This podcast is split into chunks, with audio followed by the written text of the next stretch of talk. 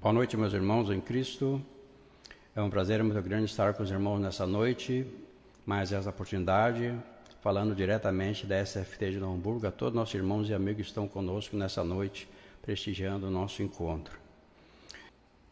O assunto que hoje nos foi intuído trazer para compartilhar e refletir juntamente com nossos irmãos é crenças limitantes. Este assunto requer que a gente reflita sobre ele, porque são questões comportamentais que todos nós, em algum destes itens serão citados aqui, nos, nos diz respeito. E a gente vai, à medida que avançamos no tema, vamos vendo como podemos transcender todos esses, esses comportamentos, tudo isso que vamos verificar a partir de agora. Então, o conceito de crenças são ideias, pressupostos e pensamentos nos quais se acredita. Então, crença seria a ação de crer na verdade ou na possibilidade de uma coisa. Fé no âmbito religioso seria crença em Deus, crença em alguma divindade. Convicção íntima, opinião de que se adota com fé e convicção, a certeza então nós vamos avançando e vamos entendendo um pouco melhor onde a gente quer chegar. Então, existem as crenças limitantes, como nos, nos, se refere o título da nossa palestra dessa noite. Então, crenças limitantes seriam pensamentos impositivos criados geralmente no período da infância e desenvolvidos ao longo da vida. Eles acabam se tornando nossas próprias verdades e, com o tempo, desenham nossa personalidade a gente vai se analisando e vai ver onde é que se encaixa nessas questões. Então, nós, as crenças limitantes se caracterizam por terem cunho negativo. Notem essa questão.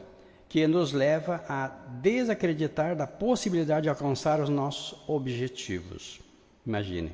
E trouxe para compartilhar com os irmãos alguns exemplos de crenças limitantes.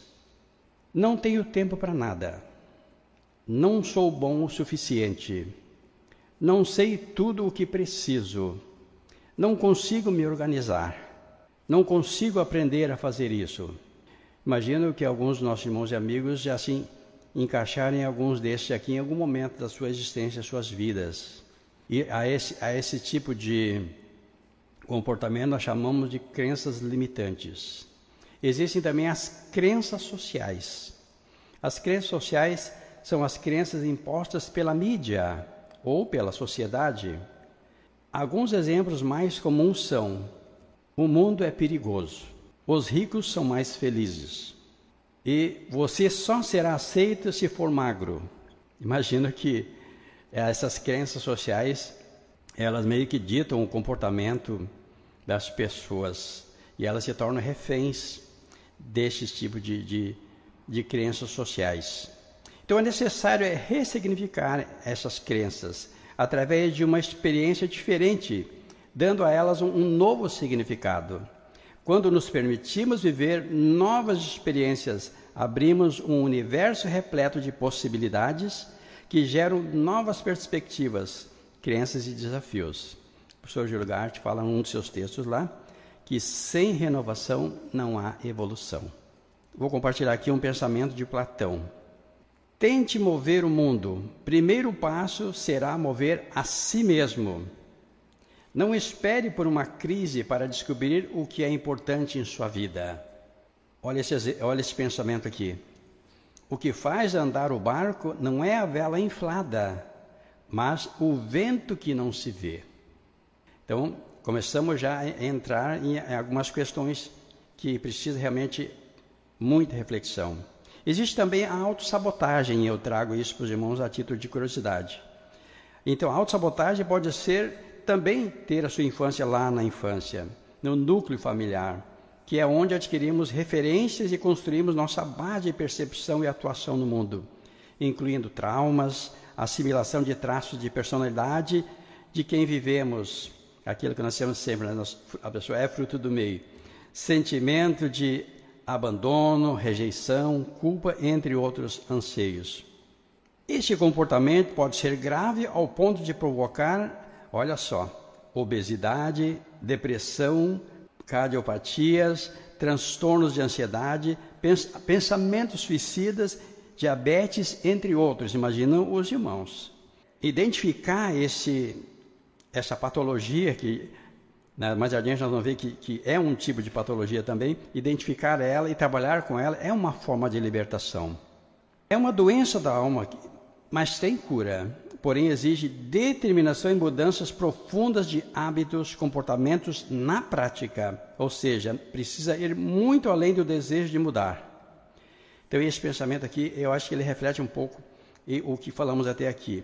A maior felicidade é saber por que se é infeliz. Se nós conseguimos identificar, nós conseguimos trabalhar para reverter então esses sentimentos todos. Às vezes, nos vemos preocupados e sem esperança diante de tantas dificuldades. Imagine que dificuldade é o que não falta no universo em que vivemos. Por isso, é importante saber como podemos encontrar a paz em situações de caos. A meditação é uma delas. A própria medicina reconhece hoje que ter fé, acreditar, é um diferencial para a recuperação de um paciente.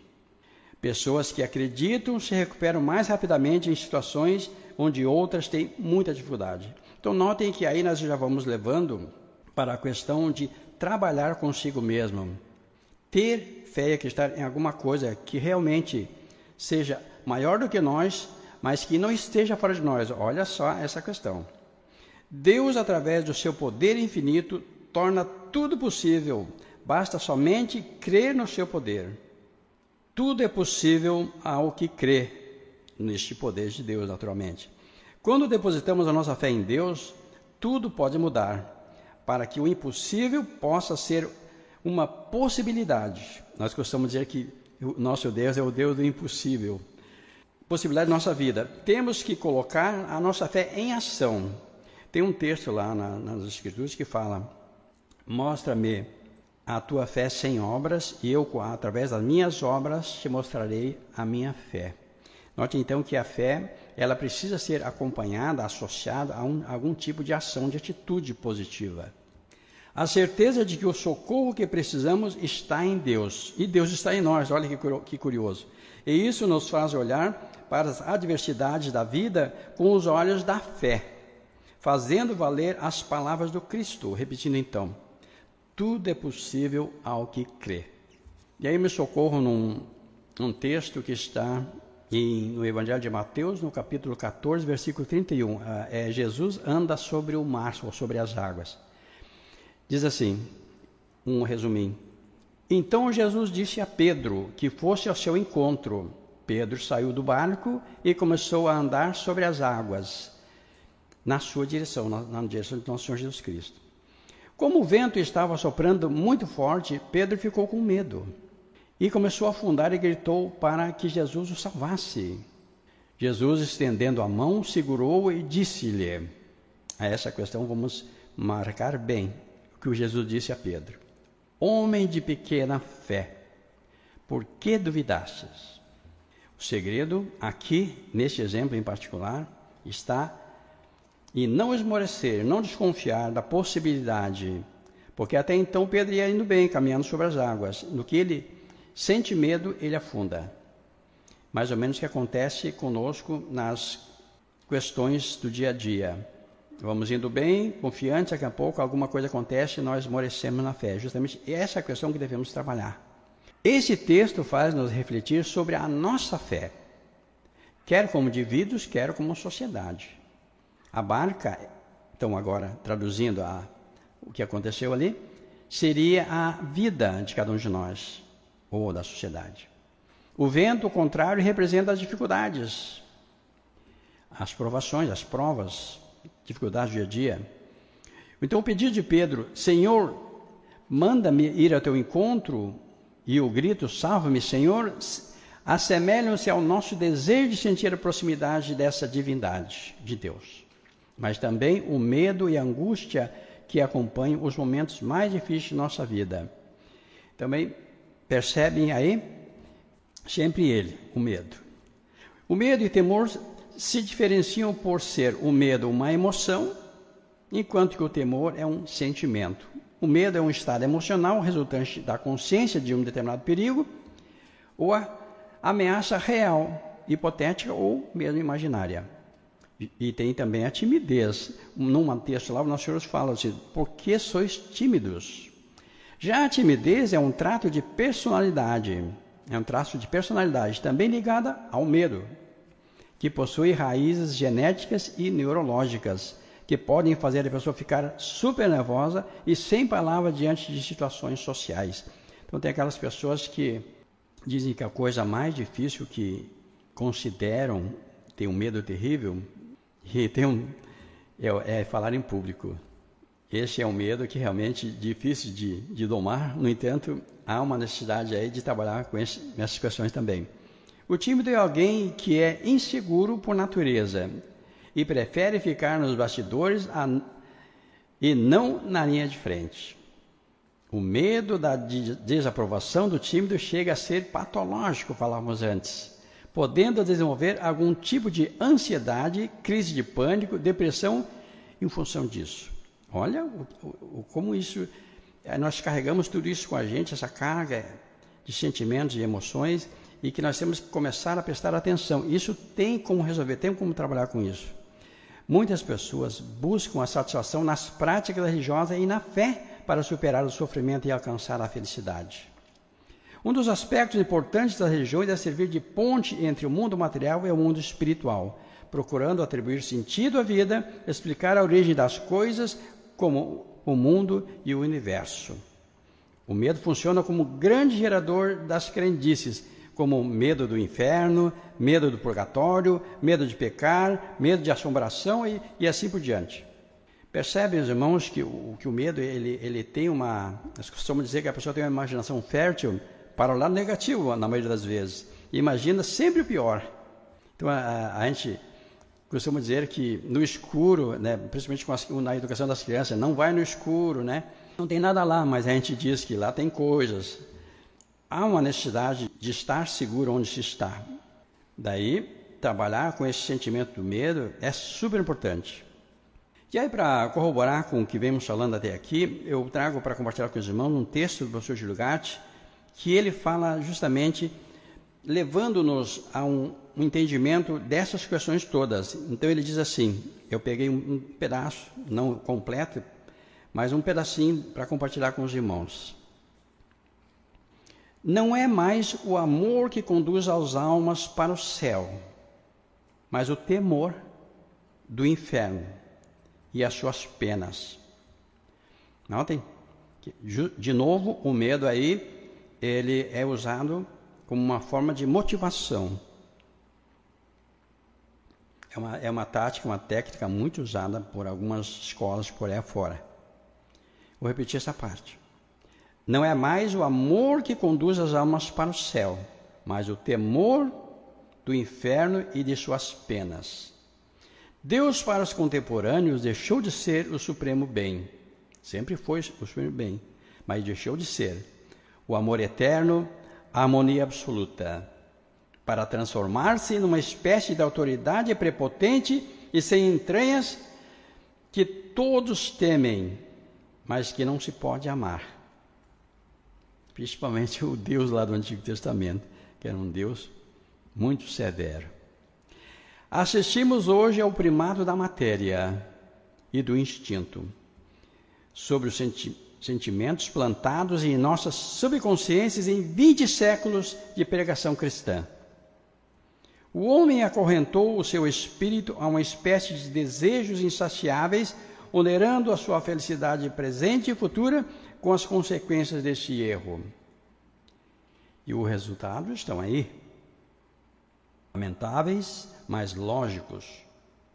A força impondo-se à fé e à virtude e a mocidade, a juventude, arrastada aos campos de batalha por um determinismo mais poderoso que a vontade dos homens, míseros joguetes de seus próprios vícios.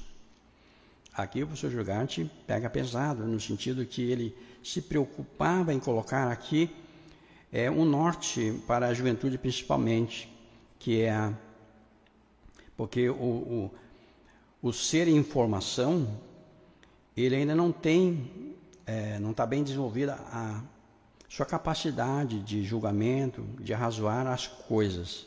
Como o cérebro está se formando, não está maduro ainda, muitas coisas ele, ele se deixa levar pelo emocional, não pelo racional.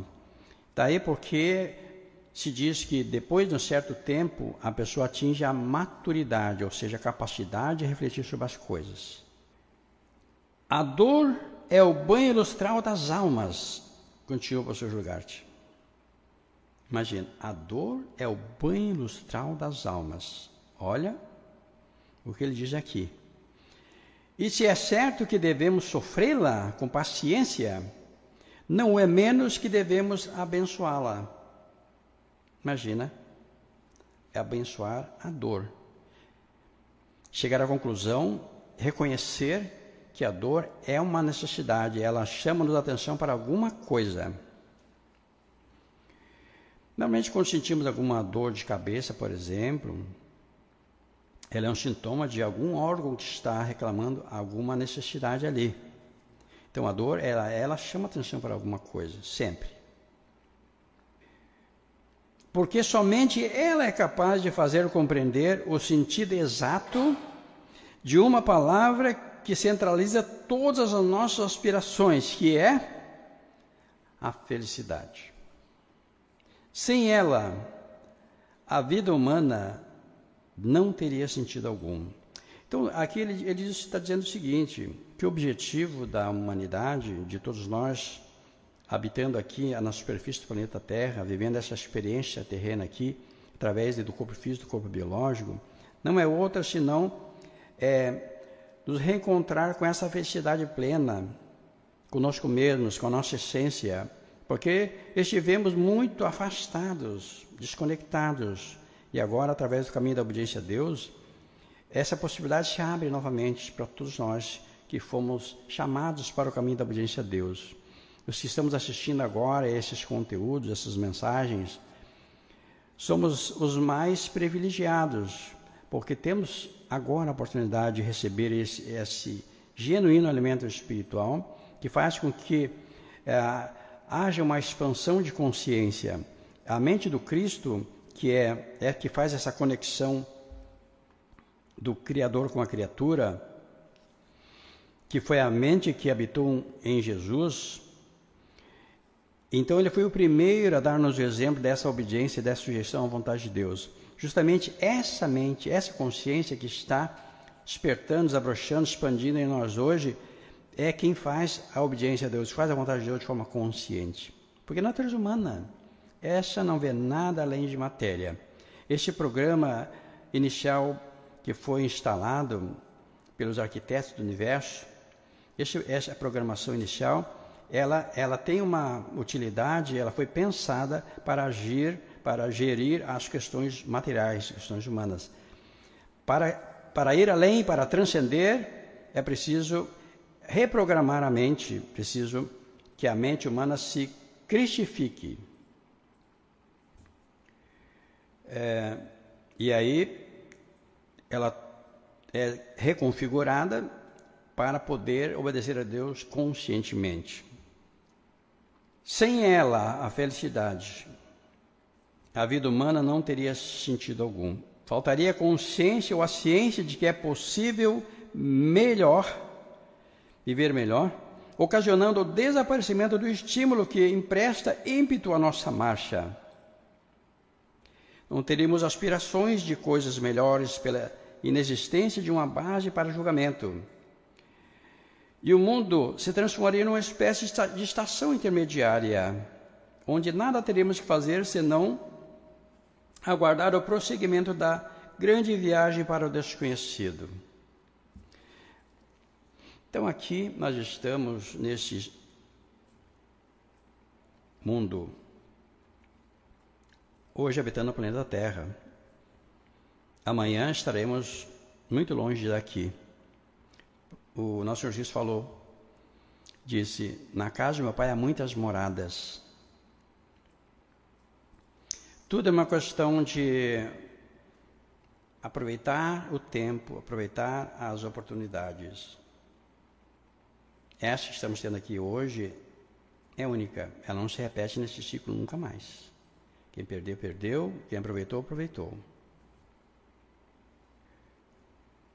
O último parágrafo para concluir a minha participação na noite de hoje.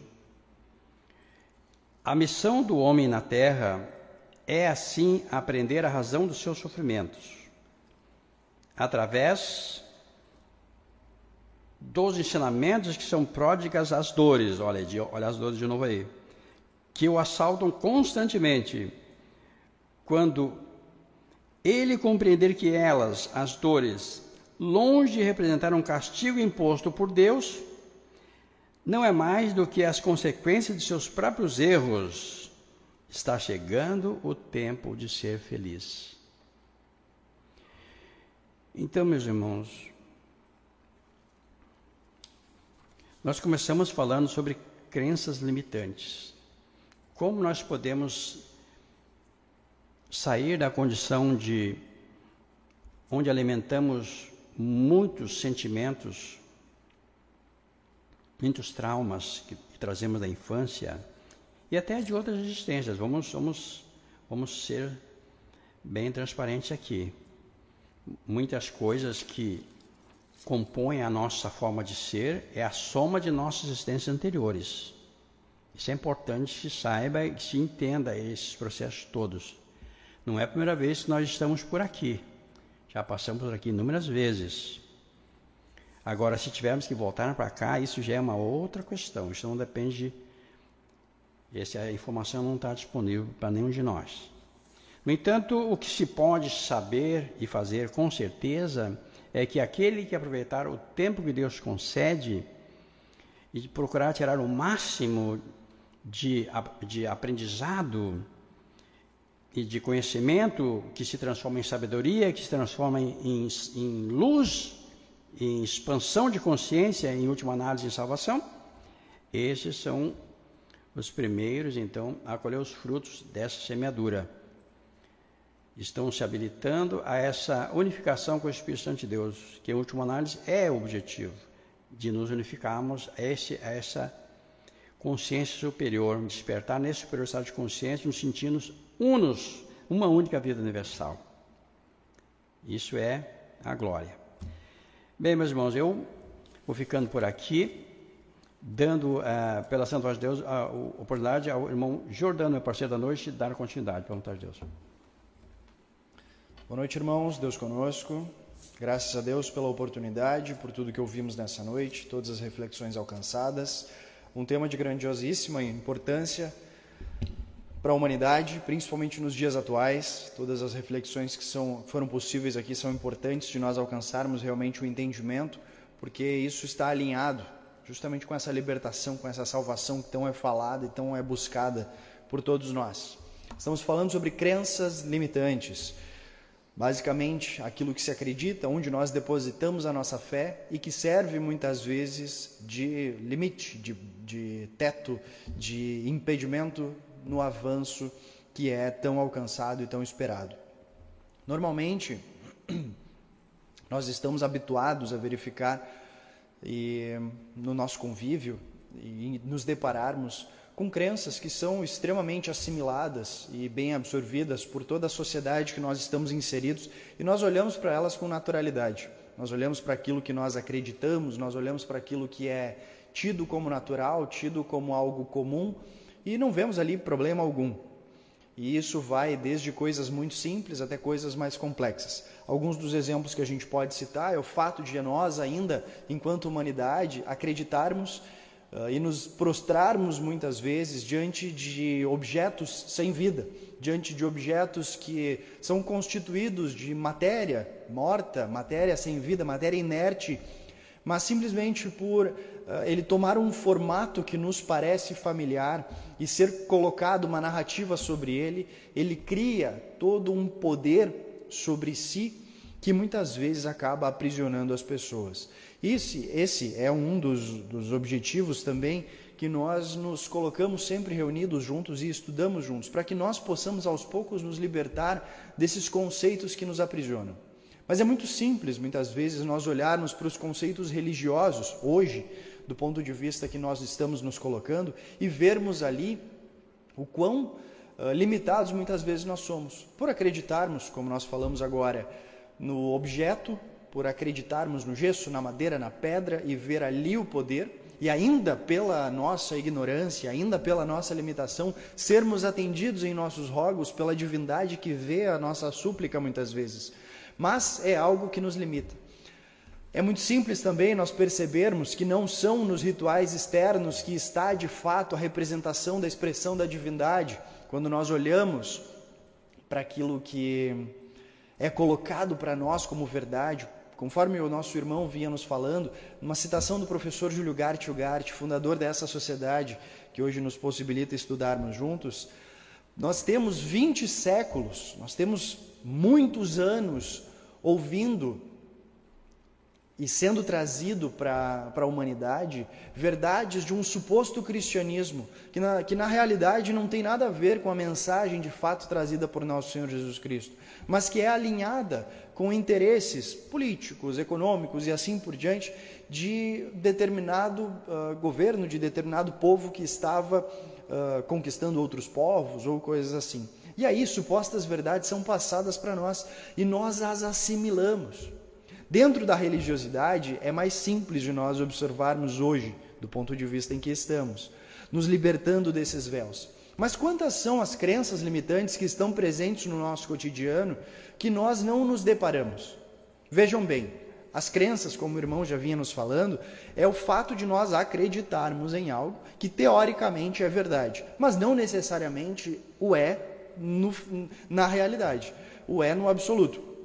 É apenas algo que nós depositamos a nossa fé. Mas vamos nos lembrar de algo que o professor Júlio Gart mesmo nos alertou. É importante que nós tenhamos uma fé consciente e raciocinada, para que nós não coloquemos essa fé em qualquer verdade que nos é apresentada, diante de qualquer crença que nos é trazida, para que a gente olhe cegamente para aquilo e digamos amém, como se aquilo fosse a verdade absoluta simplesmente porque ela vem num rótulo muito bonito para todos nós. Hoje nós vivemos em um contexto onde muitas supostas verdades nos são trazidas nas mais variadas áreas. Existem muitas pessoas se auto-intitulando detentores da verdade, detentores da, da mensagem importante de qualquer segmento que seja. Nós temos cada vez mais mestres, gurus, líderes, guias e assim por diante, pessoas que trazem para si a capacidade de guiar outras pessoas. Mas vejamos bem, irmãos, isso não está distante daquilo que nos foi dito, onde chegaria o momento que nós teríamos cegos guiando outros cegos. E é esse o cenário que nós estamos vivendo. Muitas pessoas vendendo a si mesmas como os portadores da verdade, como os detentores das grandes verdades universais ou mesmo das pequenas verdades do dia a dia, mas trazendo para si a realidade, trazendo para si aqueles que estiverem uh, desatentos e estiverem aptos a ouvir o seu chamado. Trazem para si, criam seus rebanhos, criam, a, criam seus seguidores, criam a sua, sua forma de pensar e no fim Estamos construindo filosofias baseadas em nada. Estamos apenas seguindo uns aos outros sem de fato nos depararmos com aquilo que é verdade. É muito comum nós ouvirmos que as crenças limitantes, um termo uh, bastante atual, de certa forma, é muito comum nós ouvirmos que essas crenças limitantes, elas devem ser superadas. E para que nós superemos elas, nós precisamos acreditar muitas vezes em nós mesmos. É um discurso muito muito atual esse. É, e não não desmerecendo nenhum discurso de ninguém diretamente, eu acho importante nós entendermos o cuidado que deve haver quando nos é dito que nós precisamos acreditar em algo e apenas ir atrás daquilo. Vejamos bem, nós temos aqui um grande exemplo de crença trazido pelo nosso irmão anteriormente, quando temos a situação de Jesus andando sobre as águas e Pedro seguindo ele. Hoje, para nós, isso é muito difícil de assimilar fisicamente falando. Como se dá esse processo? Porém, nós estamos falando daquele que veio com poder sobre a matéria, demonstrado em diferentes momentos, demonstrado em, em diversas situações, através de curas, através da ressurreição, através do andar sobre as águas, através da transformação de uma coisa em outra e assim por diante. E esses, na verdade, nem eram os seus maiores milagres, eles eram apenas milagres na matéria.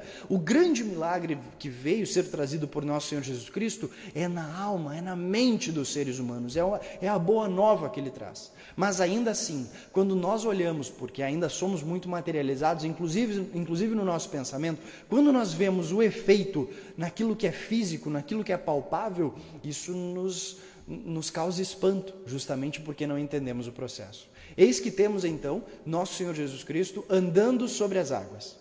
E Pedro, vendo aquilo, pede: Senhor, por favor, ordena que eu também vá até a ti, que eu também tenha essa oportunidade, que eu também possa caminhar sobre as águas. E eis que Jesus chama Pedro e Pedro começa a andar sobre as águas. Mas Pedro olha para aquela situação e tem dúvida. Por quê? Porque é um processo difícil de compreendermos. E aí Pedro tem, em determinado momento, medo. E esse medo faz com que ele afunde, conforme o, o, o irmão já vinha nos falando. Esse medo faz com que ele afunde. Bom, a primeira coisa que nós uh, pensamos ao ouvirmos esse tema é: poxa, Pedro foi falhou na fé dele, né? Eu sempre gosto de lembrar o, o, o pequeno detalhe dessa história que é Pedro foi o único que pediu para fazer isso, e de todos que estavam, Pedro foi o único que andou também sobre as águas. Falhou no processo? Falhou no processo. Mas andou também sobre as águas. Nós nos, nos apegamos muito ao fato de Pedro ter falhado e não ao fato de Pedro estar tentando. E aqui a gente já se depara justamente com uma crença limitante também. Qual de nós já presenciou isso, já vivenciou isso? Nenhum de nós. Mas Pedro superou a sua crença no momento que pôde andar. E depois, obviamente, falhou ali, como sabemos. Mas o falhar, ele está intimamente ligado ao processo de alcançar um objetivo. Ele faz parte de um processo. Vejam bem, o, o poder não estava necessariamente em Pedro. A ordem foi dada e passou por ele. E ele teve essa possibilidade. Mas ele estava, naquele momento, se libertando de algo que o limitava. E esse é o mesmo processo que acontece conosco. Quando nós nos deparamos com uma crença que nos limita, nós precisaremos de um processo que nos liberte dela. E nesse processo, muitas vezes, nós também afundaremos na água, nós falharemos, nós teremos dificuldade. E não é esse o problema, não é esse o foco. O foco está em estamos trabalhando para nos libertarmos daquilo que nos limita, como aconteceu com Pedro. Hoje, e aí quero então alinhar com, com esse discurso muito atual que nos diz: poxa, mas basta tu acreditar em si mesmo e aí tu vai conseguir tudo. Hum, muito cuidado com esse discurso, muito cuidado com esse discurso, porque quando nós entendemos que existem crenças que nos limitam e nós nos deparamos com essa informação de que basta nós acreditarmos em nós mesmos e aí nós poderemos alcançar o que nós quisermos, aqui existe uma fórmula perfeita para o erro. Por quê? Porque isso aqui consiste justamente naquilo que nós estávamos falando que é muito perigoso, que é a fé cega.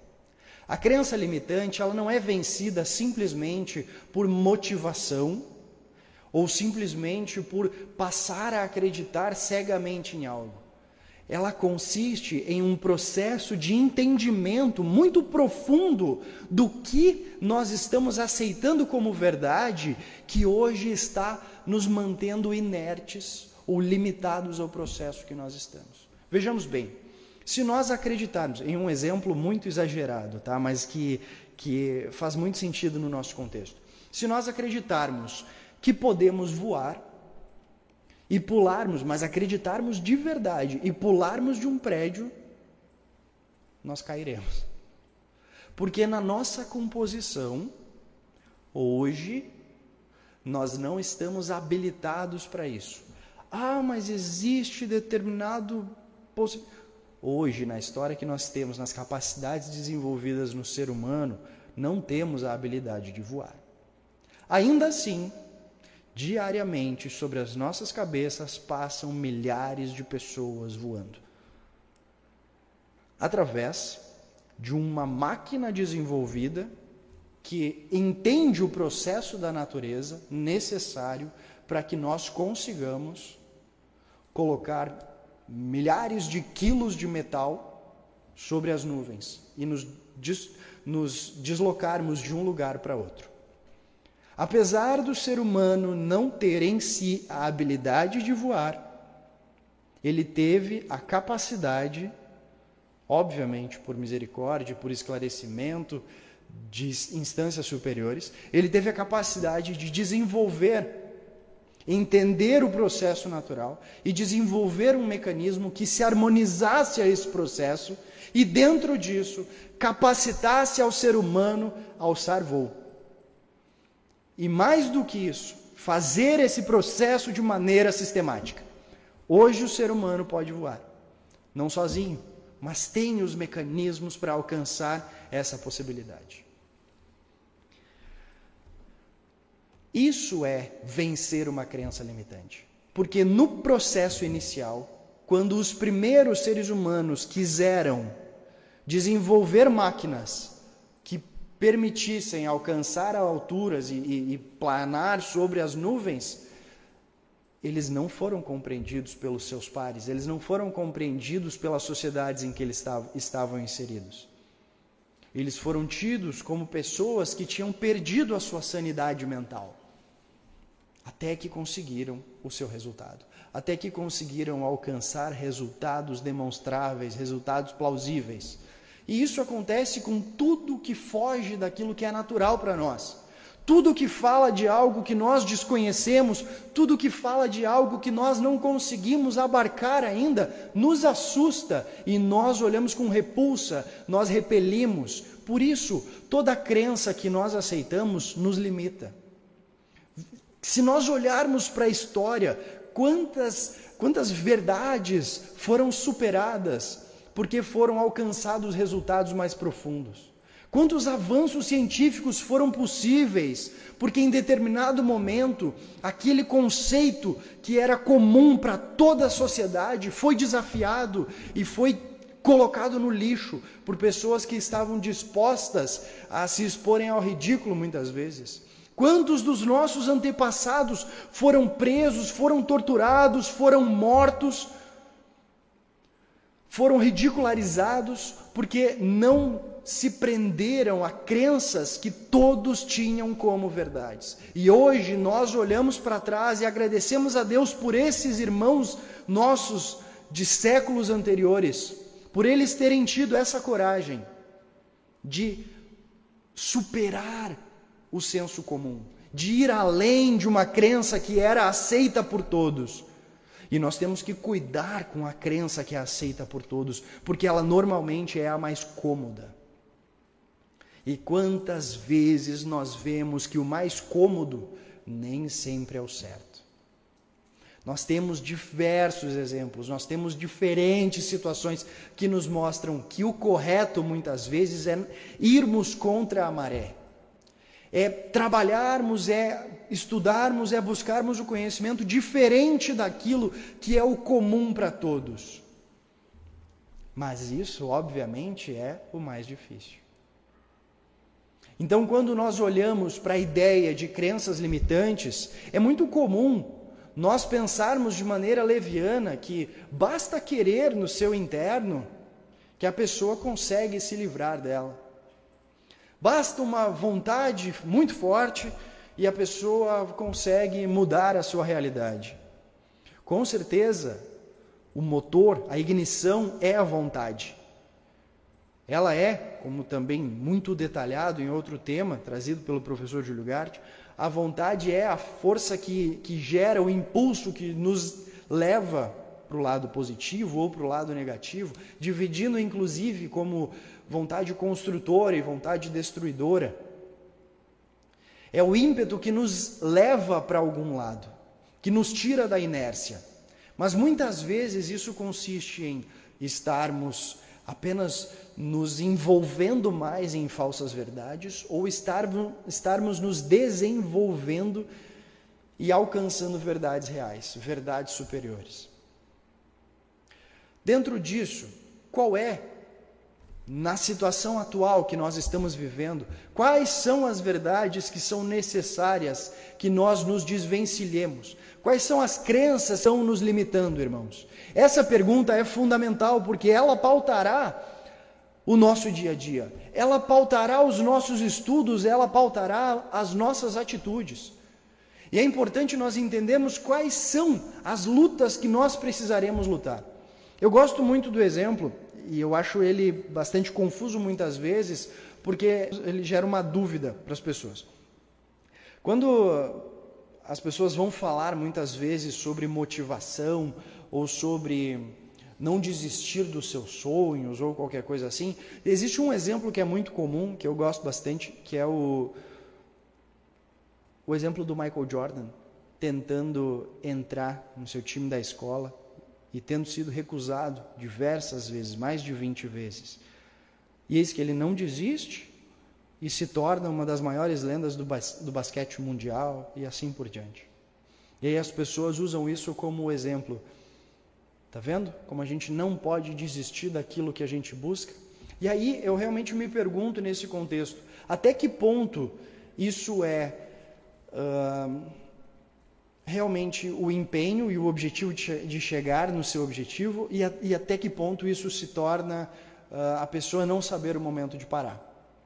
Quando a gente olha, olha para trás e vê os resultados das pessoas, bato, vê, ele conseguiu alcançar, então esse é um exemplo bem sucedido. Então isso aqui é um exemplo positivo. Né? Então a gente chama de determinação.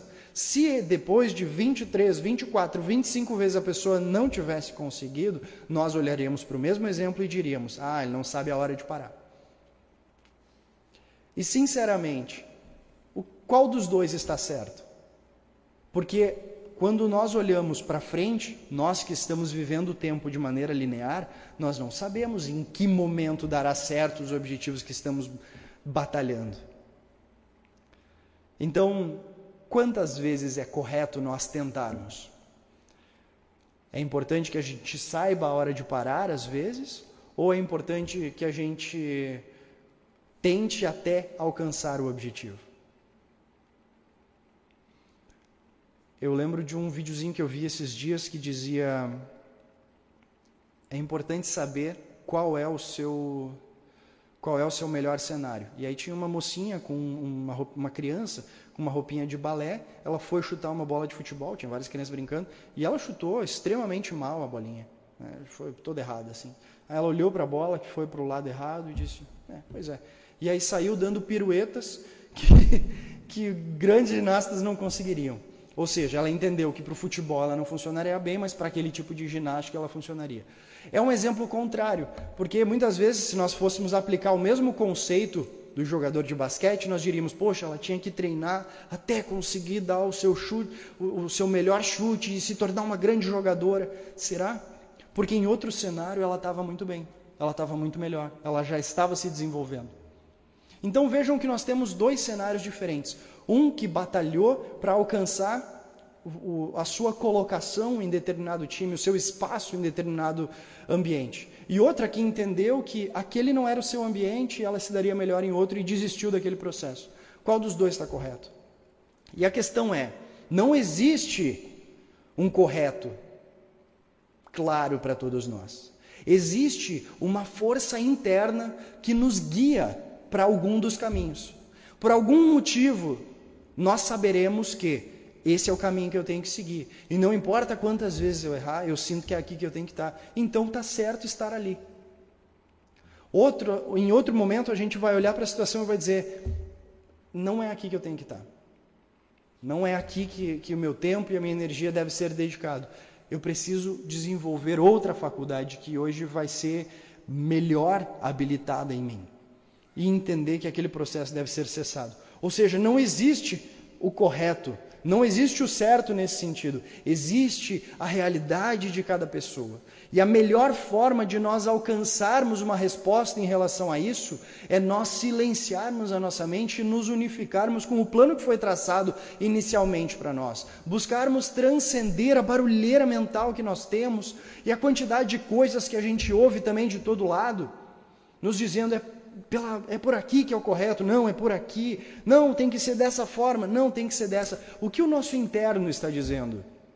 O que o nosso íntimo nos fala sobre qual caminho nós devemos seguir? Porque existem hoje muitos aparentes caminhos, muitas aparentes lutas, mas algumas delas tocarão o nosso interno, de modo que nós sentiremos que este caminho deve ser seguido, esse caminho deve ser trilhado. Às vezes vai ser em um, em um contexto muito grande, às vezes em um contexto gigante, às vezes não, às vezes em coisas muito simples.